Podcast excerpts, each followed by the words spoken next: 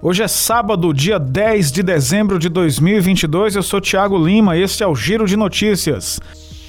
Pesquisadores, cientistas, estudantes e professores se reuniram na Universidade Federal do Ceará para discutir sobre os recentes bloqueios orçamentários na educação superior que afetaram principalmente a pós-graduação. Os bolsistas afetados alegam que o repasse mensal é a única renda que possuem e a ausência desta afeta o desempenho acadêmico e o bem-estar psicológico. A Coordenação de Aperfeiçoamento de Pessoal de Nível Superior, CAPES, organização vinculada vinculada ao Ministério da Educação, divulgou nota oficial afirmando que, após os bloqueios orçamentários na pasta, não terá dinheiro para pagar as mais de 200 mil bolsas destinadas a alunos de mestrado, doutorado e pós-doutorado. Os depósitos deveriam ter sido feitos até a quarta-feira, dia 7 de dezembro.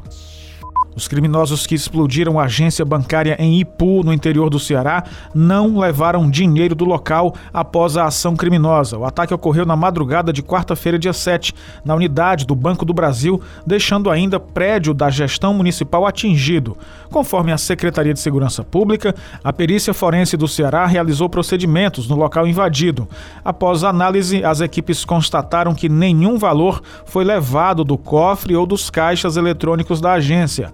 Os carros usados na ação criminosa foram localizados pela Polícia Militar carregados de explosivos na cidade de Santa Quitéria, a 111 quilômetros de onde ocorreu o ataque na noite de quarta. Os veículos foram achados pelo Comando de Policiamento de Rondas e Ações Intensivas e Ostensivas, o Raio, com apoio da Força Tática e do Batalhão de Operações Policiais Especiais, o BOP. O Instituto Federal do Ceará abriu 30 vagas para estudantes interessados em especialização em teoria, metodologia e práticas de ensino no campus de Tabuleiro do Norte, na região do Vale do Jaguaribe. As vagas estão divididas entre as linhas de pesquisa ensino nas ciências humanas e ensino na matemática e nas ciências da natureza.